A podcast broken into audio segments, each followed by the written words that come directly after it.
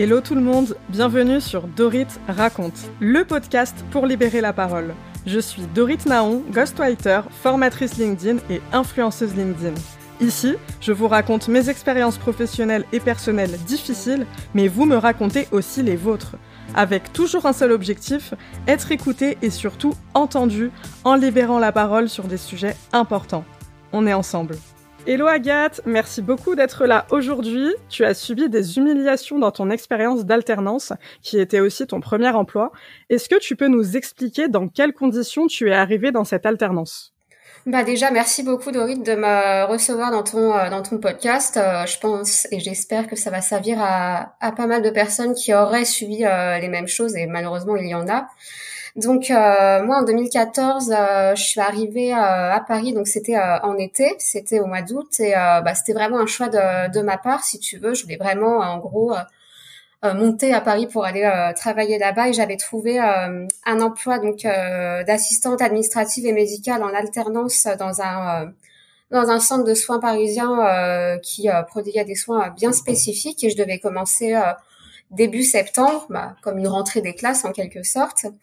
Et euh, bah, quelques jours avant le début du contrat, euh, la directrice, effectivement, euh, c'était la directrice par intérim qui m'a téléphoné et elle m'a demandé un petit peu catastrophée euh, si je pouvais euh, bah, venir euh, commencer maintenant, si tu veux. C'était pour commencer le 26 août, donc elle m'a peut-être appelé le 24-25 si tu veux.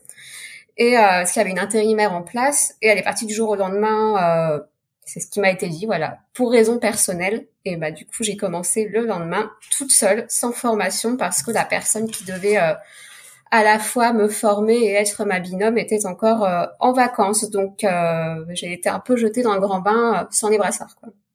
Et comment tu as vécu ce manque de formation?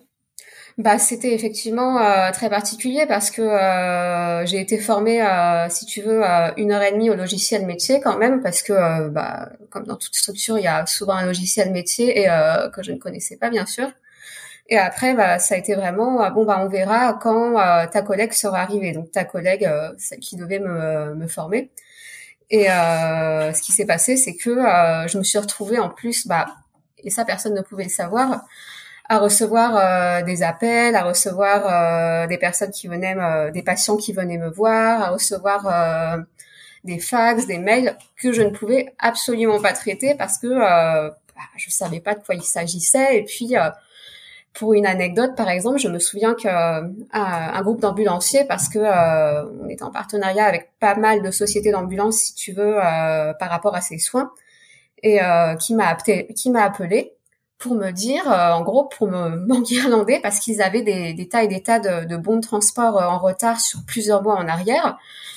Donc c'était effectivement euh, particulier parce que je me faisais, et c'était pas de la faute des partenaires ou des, des professionnels, je me faisais, on me parlait un petit peu comme une professionnelle qui était là bah, depuis depuis X temps. Donc c'était effectivement assez assez compliqué à gérer, assez inconfortable comme tu l'as dit. D'autant que c'était bah, mon premier emploi et euh, une totale découverte du monde du travail si on accepte euh, les, euh, les, jobs étudiants qu'on peut avoir pendant trois semaines, un mois en été. Donc là, bah, pour une première, c'était c'était une première.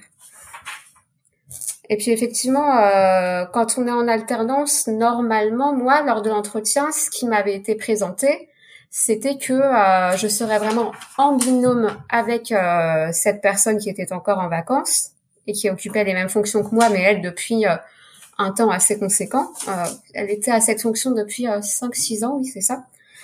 Et bah, elle n'était pas là. Et ce qui s'est passé, c'est qu'on m'avait dit, mais voilà, vous serez avec elle dans le bureau, toutes les questions que vous aurez à lui poser, elles vous seront, elle sera disponible pour y répondre. Bah, sauf qu'elle n'était pas là et euh, bah, je, je développerai ça par la suite, mais elle n'a jamais été présente. En fait, euh, c'était un peu, elle promettait un peu mon et je vais te former à fond.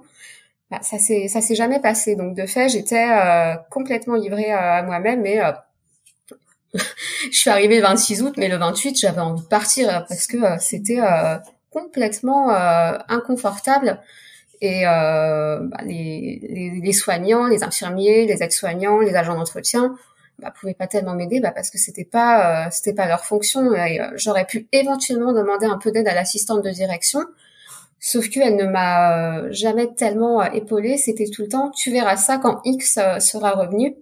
Donc les premiers jours ont été très très très inconfortables et sans formation, je trouve même que donc ça c'est dangereux pour moi, mais c'est aussi dangereux pour bah, pour les patients parce que ils n'ont pas de de personnes références à qui à qui faire face ils se retrouvent face à à quelqu'un qui n'a pas de réponse à leur apporter. Donc euh, j'ai dû faire euh, faire face à cela euh, jusqu'à son retour le 1er septembre que j'attendais avec une très grande impatience. Jusqu'à présent, on est sur un problème de confort de travail, voire de sécurité, comme tu viens de le dire. À quel moment ça a basculé vers de l'humiliation?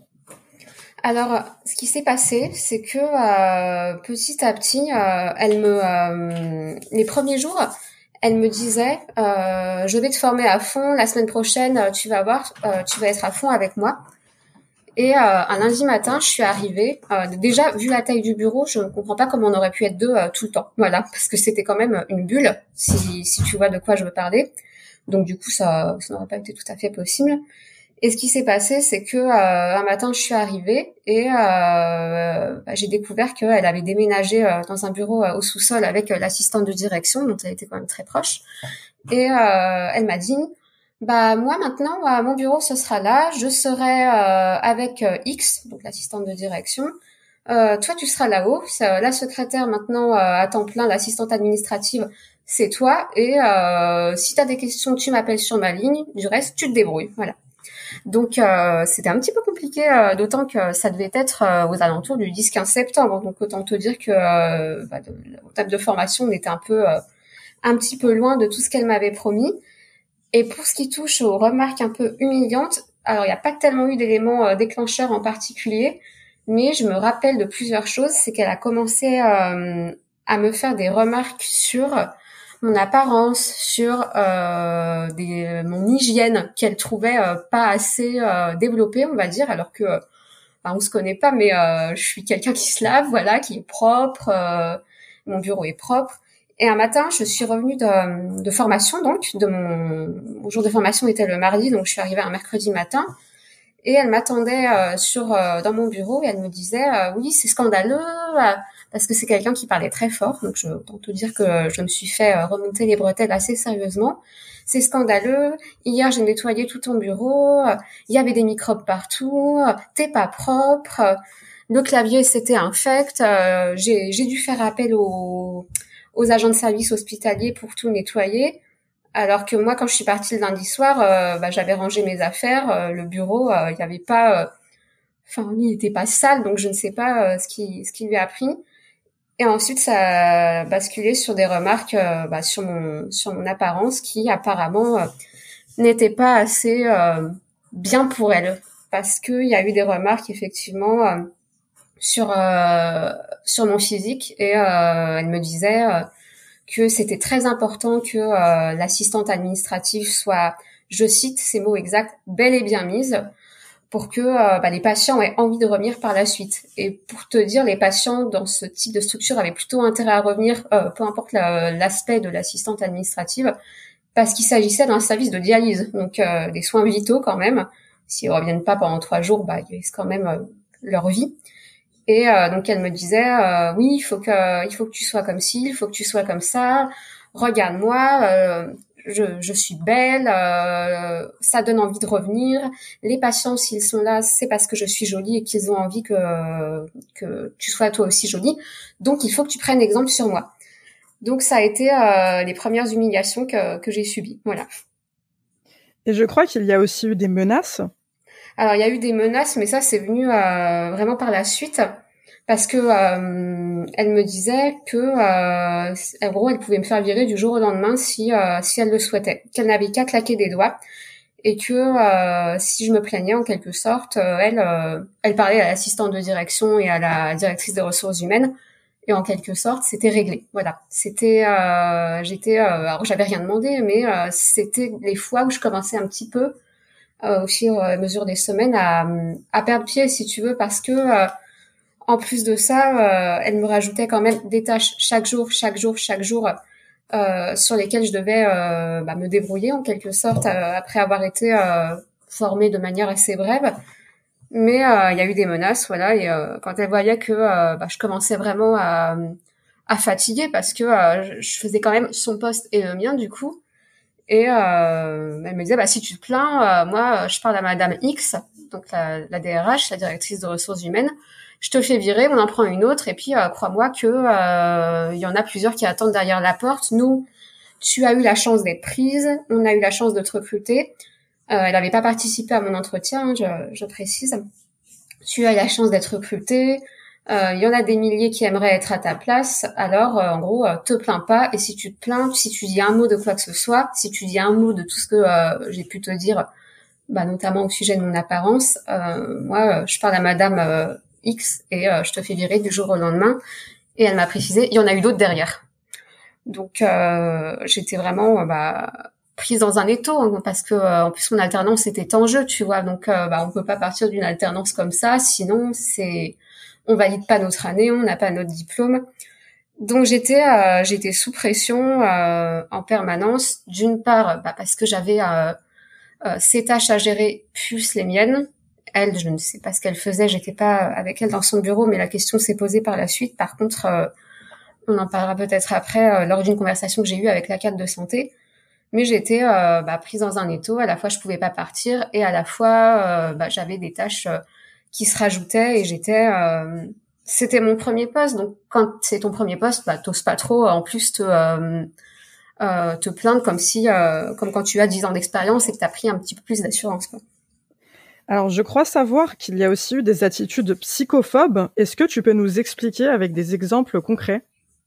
Alors, ce qui s'est passé, c'est que euh, petit à petit, il y a eu un engrenage qui fait que euh, elle me faisait passer en quelque, sorte auprès de l'équipe soignante, auprès des médecins, auprès de, euh, de la direction, pour folle c'était son grand mot. Euh, j'étais malade psychiquement euh, parce que bon bah les remarques qu'elle me prenait me touchaient au cœur forcément, que je me prenais me touchaient au cœur et euh, du coup il m'est arrivé, c'est un peu un classique, deux ou trois fois d'aller pleurer dans les toilettes ou me calmer un peu à l'extérieur.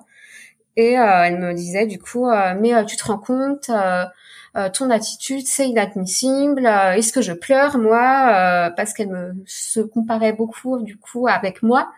Elle me disait, moi quand je suis arrivée, j'ai reçu des remarques et je suis une femme forte et jamais j'ai versé une larme.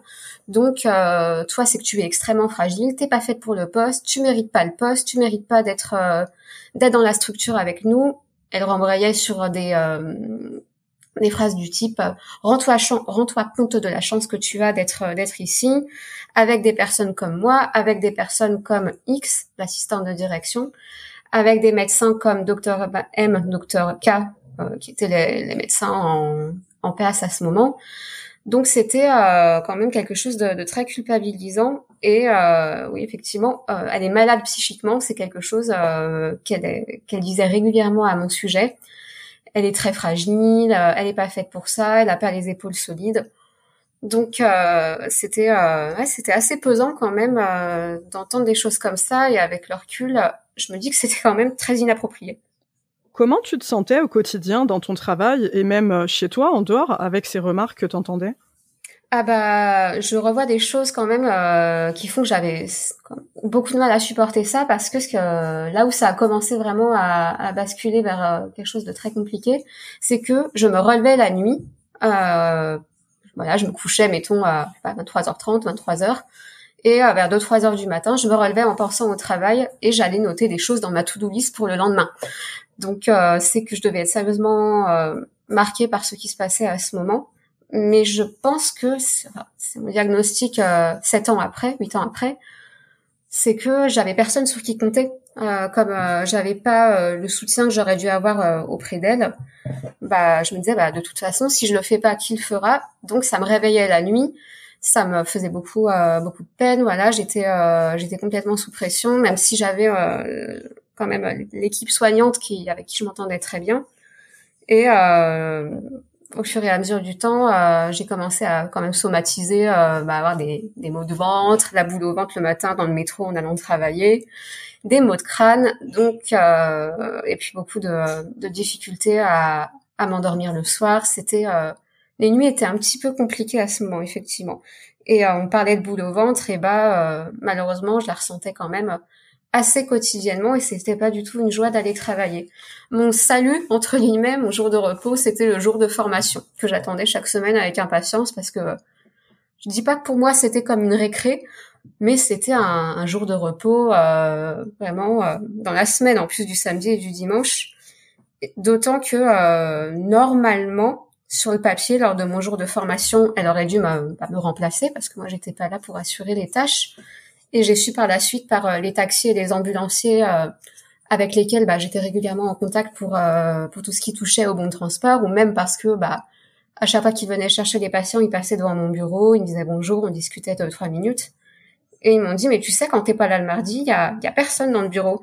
Euh, ta collègue, euh, on la voit jamais, elle est pas là. Et et du coup bah ça faisait qu'il y avait une journée où il y avait l'assistante administrative n'était absolument pas là et d'ailleurs, elle me demandait chaque lundi soir, euh, demain tu me laisses rien à faire, c'est pas mon travail, c'est à toi de le faire. Donc, euh, bah, je laissais ça aux, infirmiers et aux aides-soignants, alors que c'était normalement bah, pas du tout à eux de faire les bons transports ou à eux de prendre le téléphone ou d'assurer les rendez-vous. Donc, euh, elle s'était complètement détachée de, de ces tâches-là qui pourtant avaient été les siennes pendant des années. Donc c'était c'était compliqué parce que tout reposait sur sur mes épaules d'alternante et je pense que c'était pas euh, dans un monde normal, c'est pas comme ça que ça doit se passer. Donc j'avais vraiment une euh, une pression assez forte et puis c'était euh, moi je suis quelqu'un quand même qui qui a besoin que les choses soient bien faites. Je me mets très facilement pas mal de pression parce que je suis exigeante. Mais bon là c'était malheureusement j'étais pas au bon endroit pour pour que les choses se passent bien. Et comment ton travail était considéré dans cette entreprise? Alors euh, rapidement, euh, les euh, bon, comme je te l'ai dit tout à l'heure, avec les l'équipe soignante, donc qui était composée d'infirmiers et de, de deux aides-soignantes titulaires et puis de, de quelques intérimaires et vacataires qui venaient soit quand les titulaires étaient en congé, soit bah, pour du renfort. Franchement, ça se passait bien. C'était c'était des gens qui reconnaissaient mon travail, qui malheureusement me l'ont dit par la suite, bah celle avant toi, c'était la même chose et euh, la suivante, euh, si t'es plus là, ce sera pareil. Donc euh, ils étaient très soutenants, ils me disaient bah, de, de m'accrocher. tous les tous les midis, je mangeais avec eux parce que ma collègue allait manger avec la direction. Et le midi, moi, je mangeais avec eux et c'était c'était une petite bulle d'air quand même. et les médecins rapidement, même si les premiers mois ont été un, un peu compliqués, notamment avec l'une d'elles, avec l'autre ça se passait bien. Euh, les médecins rapidement ont commencé à prendre compte euh, de, mon travail et à, le reconnaître. Donc, euh, au, niveau de, mon travail de l'entreprise, il était plutôt bien considéré, mais parce que parce que bah, j'y mettais du mien quand même. Enfin, je pense qu'avec le temps, j'avais j'avais réussi à prendre de bonnes habitudes. Donc c'est c'était plutôt bien considéré si on accepte que ma collègue euh, s'appropriait très régulièrement mes tâches auprès des patients et auprès des, euh, bah, des, médecins. l'équipe soignante n'était pas dupe, mais par contre, euh, elle s'appropriait régulièrement mes tâches auprès des, des patients, des médecins et bah, des administrateurs quand ils venaient à peu près une fois tous les six à huit semaines. C'était j'ai fait ceci, j'ai fait cela, alors que, bah, que c'était moi qui l'avais fait. Donc et moi, j'avais pas tellement moyen de dire euh, bah non c'est moi qui l'ai fait qu'est-ce que tu racontes? Parce que euh, je pense que quand tu es alternante et que quand c'est ton euh, ton premier poste bah t'oses pas. Enfin c'est j'ai pu l'écouter sur tes sur tes podcasts podcasts précédents. C'est quand même quand ton alternance était est en jeu et que c'est ton premier poste bah t'oses pas trop répliquer. Donc l'appropriation de mon travail malheureusement était assez présente notamment, bah ouais, comme je te le disais, au niveau des patients, des administrateurs, euh, qui, quand ils venaient. Tu finiras par craquer au bout de trois mois. Est-ce que tu peux nous en parler? Oui, alors euh, ça, euh, je peux te dire très précisément, ça a commencé, bah, ça a craqué en novembre 2014.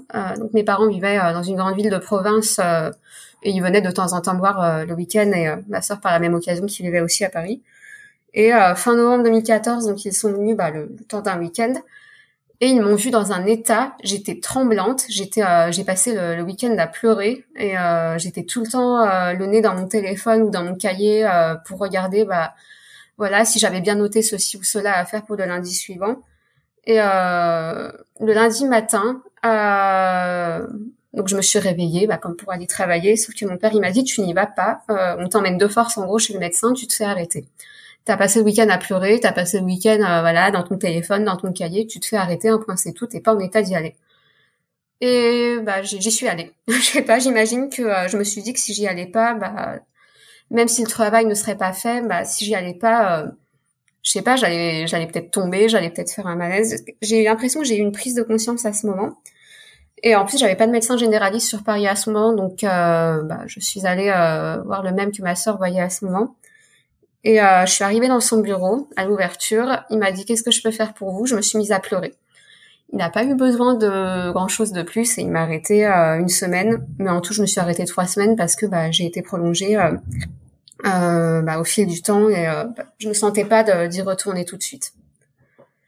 Donc, bah, quand je suis revenue, ma collègue m'a fait un accueil très agréable. Elle m'a dit ça va changer, ma pauvre, t'inquiète pas. Euh, j'ai pas pris conscience que t'étais fragile à ce point, que t'avais pas les épaules pour le poste. Je vais euh, reprendre des tâches, voilà. Je vais faire ci maintenant, je vais faire ça. Je vais gérer tel aspect du, du poste. Sauf que ça a duré trois jours et que finalement le le naturel est revenu au galop. Et puis je me suis mise à, à gérer de nouveau la, la totalité du poste.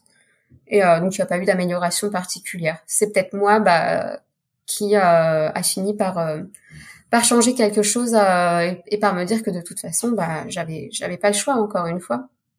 Et euh, petit détail, euh, bon, alors que tous les infirmiers et infirmières savaient ce qui se passait, donc avaient compris pourquoi je m'étais fait arrêter.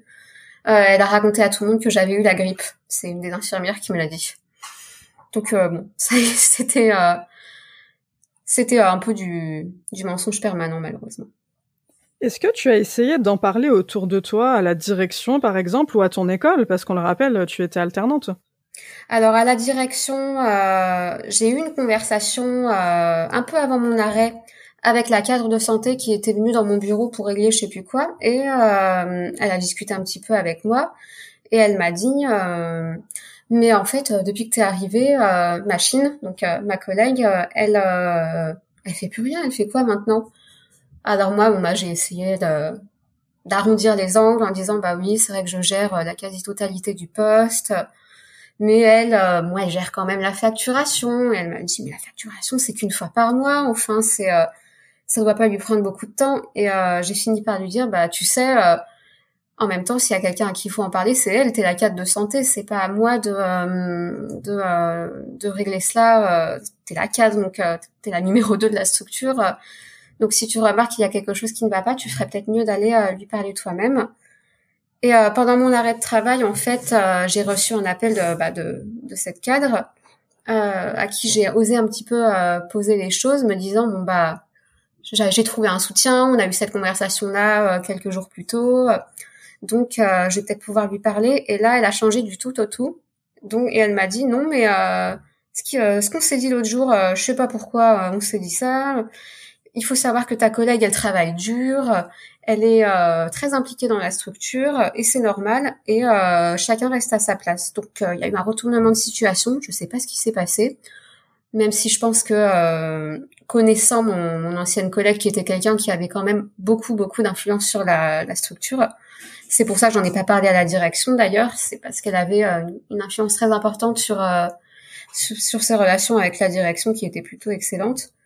Donc c'est pour ça que j'en ai pas parlé à la direction et euh, bah, la, cadre s'est retrouvée, je pense, euh, elle aussi prise dans un étau parce que euh, ma collègue et l'assistante de direction qui était particulièrement proche menaçaient régulièrement la cadre également. Ça, je l'ai su par par la suite et je t'en je t'en parlerai un petit peu plus tard que leur menace c'était vraiment je parle à la DRH et tu seras viré je me suis dit peut-être que la cadre avait eu droit au même euh, au même scénario. Donc euh, mon, mon, soutien c'était vraiment l'équipe soignante, même si euh, même s'ils pouvaient pas faire grand chose. Et au niveau de, de l'école, bah non, j'en ai pas tellement parlé. après, ils avaient jamais travaillé avec eux, donc maintenant ils sauront comment comment ça s'était passé, mais c'est tellement compliqué en même temps pour des écoles de trouver des endroits pour accueillir les alternants, donc donc c'est vrai que j'ai pas, j'avais pas tellement osé leur parler de, de ce qui se passait sur place. Tu as osé parler, mais malheureusement, il n'y a pas eu de remise en question du côté de ton employeur euh, ni d'action. Combien de temps tu as subi cette situation?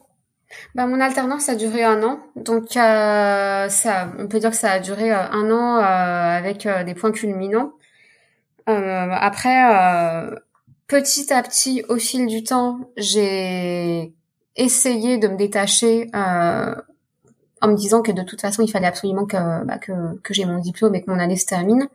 Parce que mon idée, c'était euh, c'était de partir, hein, clairement. Euh, c'était de de pas accepter euh, un CDI si jamais ils m'en proposaient un. Donc ça a duré un an. J'ai trouvé mon salut dans la course à pied aussi, qui m'a ça m'a pas mal permis de, de, prendre du recul, notamment le soir après les journées de travail. Mais la, les situations effectivement ont, ont duré, d'autant que à la fin euh, du contrat, euh, enfin, quand la fin du contrat, c'était donc euh, un an plus tard, donc le 25 août 2015, et quelques semaines plus tôt, forcément, on commençait à me demander, bah, parce que mon travail était quand même très reconnu au niveau des médecins et de l'équipe soignante, on m'a commencé à me demander est-ce que tu accepterais un CDI Donc dans mon esprit, c'était c'était non parce que je me disais si je suis en CDI, ça va être encore plus, euh, ça va être plus compliqué et ça va être. Euh, moi, j'avais envie de partir parce que je me suis dit, si je suis titulaire du poste, euh, ça va être, on va encore plus me rajouter de travail. Peut-être que je me trompais, hein, peut-être que ça aurait été plus confortable, mais malheureusement, j'étais pas dans cette idée. Et puis je me suis dit, bon bah c'est peut-être une bonne idée aussi d'aller voir comment ça se passe ailleurs pour voir si c'est partout pareil ou si ça peut être, ou si l'herbe en gros est un peu plus verte ailleurs. Donc, euh, un CDI m'a été proposé euh, à la fin de mon contrat.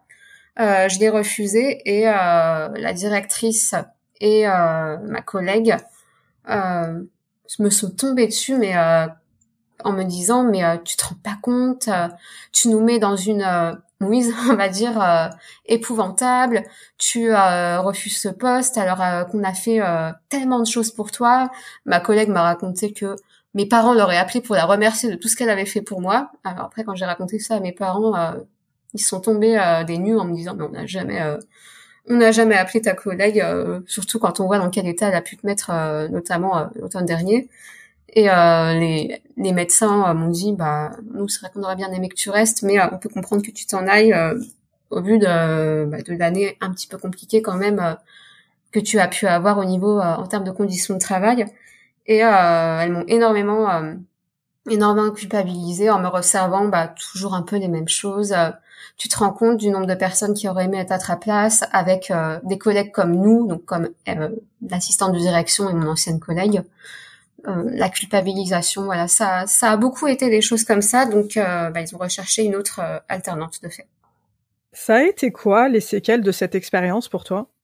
C'est un peu compliqué euh, à dire parce que j'ai euh, à la fois je me dis euh, malgré tout que ça a été assez formateur, ça c'est rien de le dire, mais les séquelles c'est que ça après, je me suis beaucoup posé de questions et je me suis dit, mais si ça se trouve, tout ce que tu as, tu as vécu, c'est, pas si grave. Hein, il y en a plein qui le vivent. bon, cela dit, mes camarades de formation, je leur en parlais un petit peu et elle vivait pas du tout ces choses-là. Donc euh, je me suis dit que euh, c'est qu'il y avait quelque chose qui qui n'allait pas. Mais actuellement, je me dis que euh, c'était des personnes qui avaient une telle capacité à à retourner les gens que elles ont réussi quand même à me à me faire dire que c'est moi qui qui tournais pas rond dans l'histoire. En termes de séquelles, bah, je demeure quelqu'un qui n'a pas une super grande confiance en elle, mais ça, je pense que, que c'était déjà le cas avant. Donc euh, les séquelles, heureusement, il y en a, il y en a pas tellement eu parce que je me, euh, si sur le coup je me sentais vraiment être euh, un véritable déchet, par la suite mes expériences professionnelles, en tout cas celles qui ont suivi, on va dire entre fin 2015 et début 2020, m'ont semblé beaucoup plus cool, on va dire. Comment tu vas aujourd'hui? Oh bah écoute, ça ça va. Euh, je me suis reconvertie professionnellement parlant parce que euh, pendant le premier confinement, comme pas mal de gens, je me suis posé des questions euh, sur ma situation professionnelle. Donc maintenant, je suis rédactrice web. Euh, j'ai gardé quand même un peu un petit temps salarié à côté de, de, cette activité de rédactrice, histoire d'avoir une une sécurité financière. Mais je suis aussi rédactrice web et ça, par contre, c'est quelque chose que j'aime vraiment beaucoup, beaucoup. C'est parce que j'ai toujours aimé écrire. Donc, euh, donc voilà, c'est cette alternance des deux est, est, plutôt pas mal, je dois dire. Après, euh, c'est vrai que j'aimerais bien redevenir, euh, comme je l'ai été en 2021, euh, freelance à plein temps. Voilà, ça, euh, je trouve qu'être euh, à son compte à plein temps, bon, certes, on n'est jamais trop sûr du lendemain, mais on a quand même de sérieux avantages en termes de, bah, de de liberté. Euh, moi, je, ça me plaît bien en tout cas.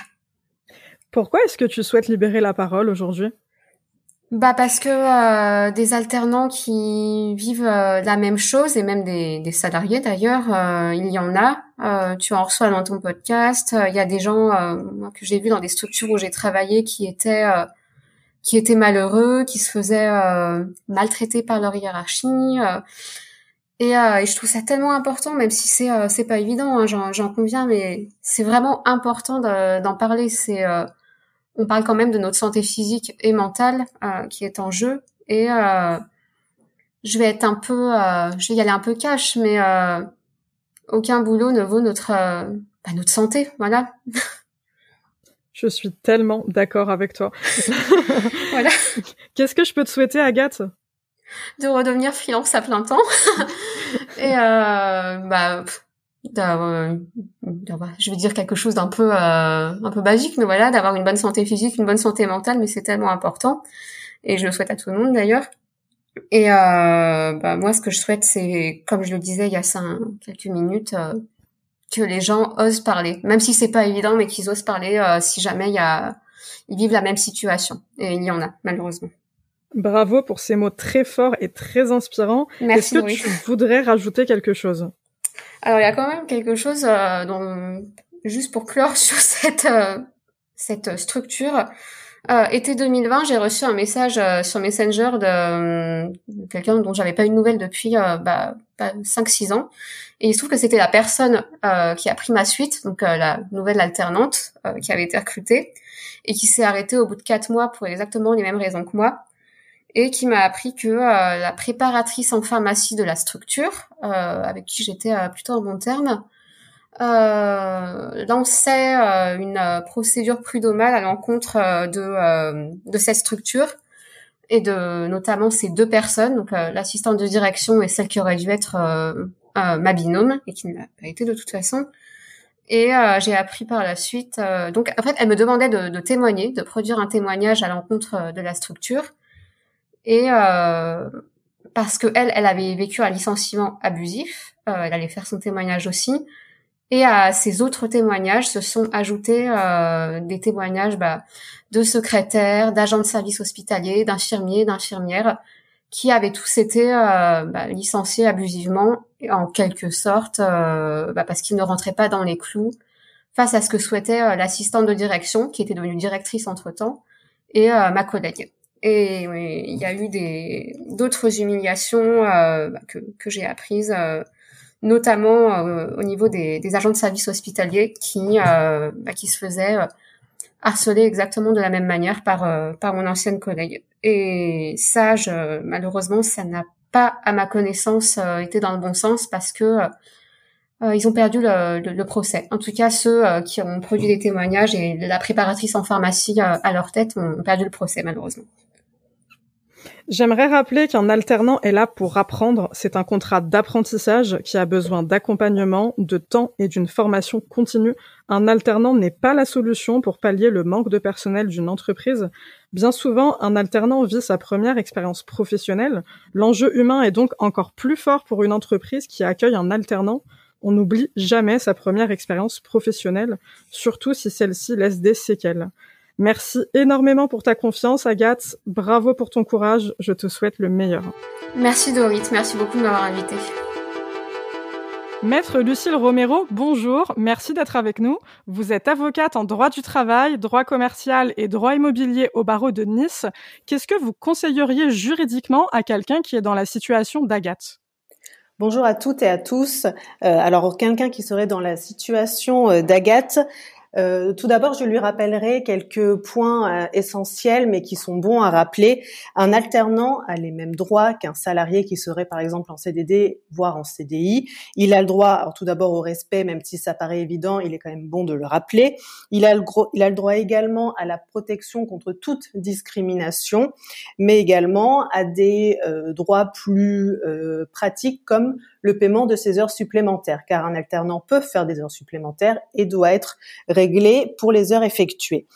L'alternant a également des droits qui lui sont propres, comme le droit d'être formé par un, de, un membre euh, de l'entreprise qui, euh, qui l'a embauché. Euh, c'est une obligation de la part de l'employeur et ce n'est pas forcément respecté dans chaque cas. Euh, les solutions euh, qui peuvent être apportées à l'alternant quand il se quand il est dans une, une, situation de difficulté comme par exemple la GATT, il faut il faut parler. Il faut écrire euh, mais c'est pas forcément facile et il faut commencer par parler. Parler avec son maître d'apprentissage, c'est le premier, la première étape, le premier contact. Si cela ne fonctionne pas, parler avec son employeur, essayer de lui expliquer ce qui ne fonctionne pas, ce qui pourrait être amélioré pour euh, la bonne la bonne situation le, pour que ça tout s'améliore, mais également parler au service des ressources humaines, par exemple, qui ont l'habitude de gérer euh, les problématiques avec les salariés et qui peuvent être à votre écoute.